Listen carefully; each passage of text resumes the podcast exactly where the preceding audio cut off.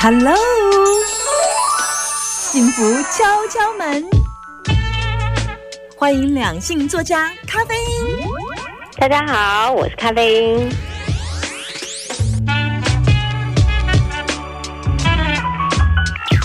时候我们会发现呢，呃，在婚姻当中最可怕的有时候不是你老公，反正就是很多人都说啊，结婚没有问题，结婚是 OK 的，只是说结婚千万不要跟公婆同住，不要整天让你那个姑姑回家搭伙，不要帮人家做阿信，所以。呃，我想婆媳问题自古以来都是一个比较难搞的。那么今天两星作家呃，咖啡也要来跟我们聊一个话题，也就是透过他看到的一些呃婆媳问题或者是新闻事件，也会引发我们一些不同的想法。我们欢迎阿信，好，不是 阿信，大家好，我是咖啡。哎，我觉得你有没有觉得有时候在婚姻当中啊，结了婚，我们其实有当了婚姻当中的某部分的阿信。是啊，一定要的呀。对，一定要的，一定要的。对，嗯，总不能都是永远是享受的那一方嘛，哈。哦，两两个人都要当一下阿信啦。对啊，对啊，对啊。哎，最近你要跟我分享说是一个婆媳问题的新闻，对不对？对啊，因为我看到那个新闻，我觉得很有趣。他是说呢，呃，有一个呃三十几岁的女生，长得很漂亮，就是。长得像关之琳，哇哦！所以对，所以人家就说她小关之琳。那他们要结婚的时候呢，女方的家属哦，要了一百五十万的聘金，嗯，但是呢，就是会提供台北市蛋黄区的二十平的房子让他们住，可以？呃，你觉得可以哈？你觉得也可以？蛋黄区，好，这就引发了男方亲友。各种不同的讨论，女方可能觉得说，我这样是呃有诚意的，我跟你要一个聘金，然后我也有提供你什么。但是男方的亲友就认为说，女方呢曾经跟前男友同居过，开口就要一百五十万，连给老公一个干净的过去都办不到，这个价格太夸张啊！然后我就听到这个，看到这个新闻，我就觉得。哎，嗯，这个为什么这个一百五十万聘金？呃，当然听起来有点高，但是呃，我觉得他也不算开了天价，是，因为他等于说，呃，我给你聘金，然后呢，呃，我也给你一个呃住的地方嘛，就是我们是互相大家呃各自提供资源，并不是我只单方面跟你要，那却。引起讨论说，哦，这个聘金太高了，怎么样？那我我真的很想要问说，那不然是一定不要聘金才是好吗？就不能要聘金吗？嗯嗯。那如果我今天提供了一个，呃，真的是在市区蛋黄区的一个房子，给小两口住，让他们可以不需要买房子，那我不能要一百五十万的聘金吗？当然可以。是我我就很想，我觉得他的聘聘金的名目太。太不 OK 了，应该换另外一个角度，零聘金呐。嗯，然后呢，另外那个应该是说，呃，你们夫妻俩先筹个一百五十，或是男生这边准备个一百五十万房子的头期款。嗯，我觉得倒是因为名目上也显得有点尴尬，那就会一直卡在聘金、聘金、聘金，那就会觉得贪婪呐。那事实上，我觉得他随便一个蛋黄区的房子都不止一百五啦，这都已经超过了。我觉得这种有时候人家开聘金啊，其实某种程度是一个诚意。对对对对对，没错。他想要看看你有没有诚意，因为他这个一百五十万聘金其实是要给他女儿的。对，就是他没没有，并不是要呃，就是自己呃父母自己用的。而且我觉得这时候在检视女方的什么过去跟谁同住，怎么干不干净的价格。哦，这个真的太太过分了。这个我觉得太。把女人就又回到那个古代，用贞节牌坊来看看你这人到底有没有多少贞洁，是不是要点个手工纱之类的？就是这什么年代了？嗯，没错。而且啊，我认为啊，现在因为现在的那个风气越来越觉得说女生要这个聘金啊，嗯是呃，就是比较不好。大部分就是说，呃，包个红包，或者是说明目，他当初有点设错。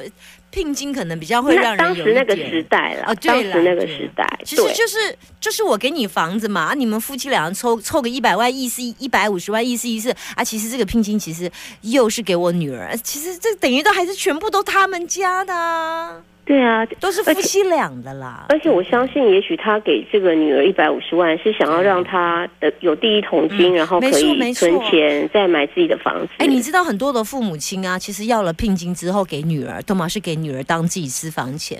万一万一老公如果要做生意的时候，这时候女人就会说：“我妈妈当年在结婚的时候就有给我一笔小小的出生活费，那我就拿出来赞助你一下，哦哎你一下，也没错啊。”其实到最后还是回馈到这个小夫妻的生生活上啊，对不对？嗯，对，所以我觉得双方的亲友啊，为这种事情吵架有点没必要。嗯嗯，就我后来好像这个婚事就告吹了。哎，我突然想，我结婚的时候好像没聘金哎。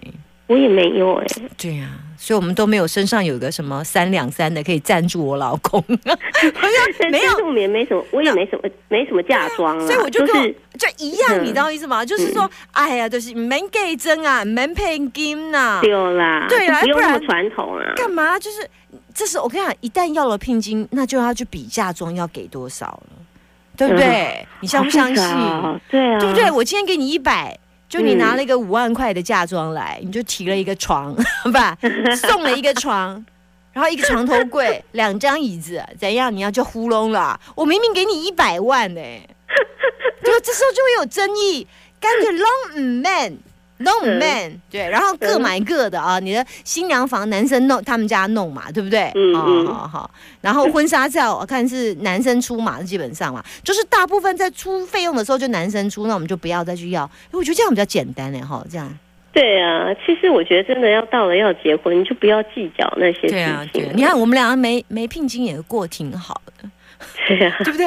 没嫁妆也蛮好，没嫁妆，对啊，不需要计较。哎，你以前有没有想过自己嫁妆这件事？没有哎，完全没想过。哦，对啊，有去买喜字来贴吗？哦，有啦，那个那老人家都会贴，对，我自己是不会啦，那真太丑了。哎，我有我有做一件事很好笑的事情，嗯，我大概在国高中生的时候，我就有一次去那个文具店啊，文具店不是有卖那个结婚证书吗？嗯，你知道文具店有那种一种那种绒布装的结婚证书，你知道吗？我知道，好好看哦，我打开一个盒子，嗯，超就是很红布，然后。包布边，然后那个布呢，就像古时候的本本这样打开，然后包布边呢厚印纸板，上面就用金字印刷这样子，然后只证明谁跟谁结婚，然后什么什么什么，就觉得哇太贵，太不太好看，然后我就看了那一本结婚证书，然后我就很开心的买了一本回家。等到我长大以后呢，我结婚就要用这本结婚证书啊，真的哦，yes。结果发发生了什么事，你知道吗？嗯。结婚证书一式两份，哦，是要两份的哦。你没结过婚？就是我们是我结婚是直接去那个户政事务所登记，一份放在户政事务所哦，它的留存啊，哦，然后就一式两份。我心想，锵！我说啊，一式两份，那我就买一本。可是那是我国中的时候买的，你知道吗？然后我我我三十多岁才结婚，那已经十几年前的事了。然后去哪里去生一式两份？然后没办法啊，算了，所以我就舍弃了那一本。